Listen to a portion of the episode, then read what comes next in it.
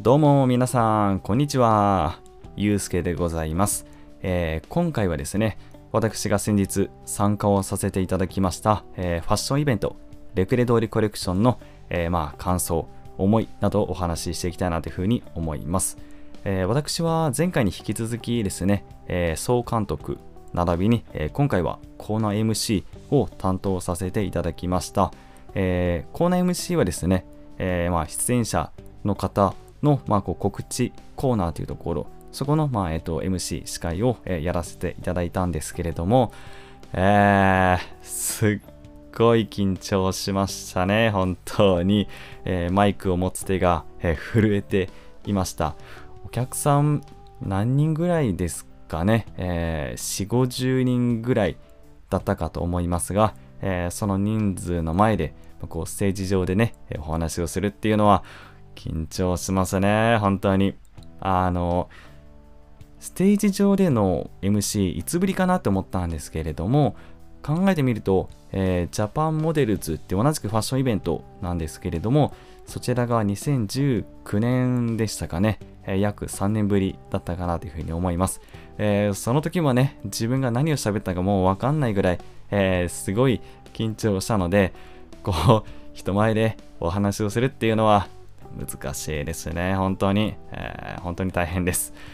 まあ告知をするコーナーでですね、えーまあ一人印象に残った、えー人がいまして、モノマネをしていたんですよね。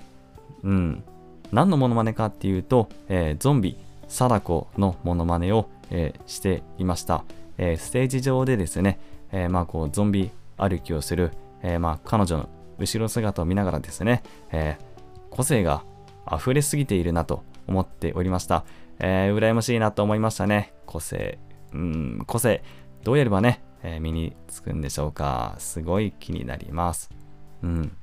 あと、えーまあこう、イベントの総監督に関してはですね、まあこう、運営に、えー携わらせていただきまして、えー無事に、えー終えることが、えーできました。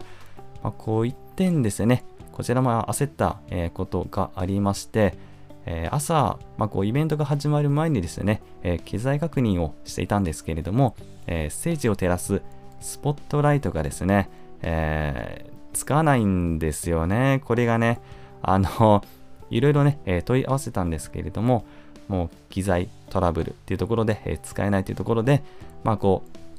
う、いろいろね、えー代案を考えまして、結果的にはですね、あの代わりの照明が見つかりまして、えーそちらでステージを照らすっていうところで、えーまあ、対応ができました。えーまあ、臨機応変なね、え同じ運営メンバーの、まあ、こう案に救われたかなというふうに思っております。え本当に助かりました。次回、えレクコレはですね、え開催が、え決まっております。場所は、えなんと京都になります。え京都は2回目になるんですけれども、えこう東京と、まあ、こう関西と、まあこうねえどういう風な、えまあ、こうファッションの違いが出るかなというふうに、え私もとても楽しみにしております。えーまあ、そういう楽しみもね、え今後にとっておきながら、え今後も、え活動を続けていきたいなというふうに思います。えー MC、MC 上手くなりたいですね。頑張ろう、本当に。はい、えーそんなことで、え今回はレクコレの、えお話でした。では、えーここまでお話聞いてくださりありがとうございました。じゃあね、バイバイ。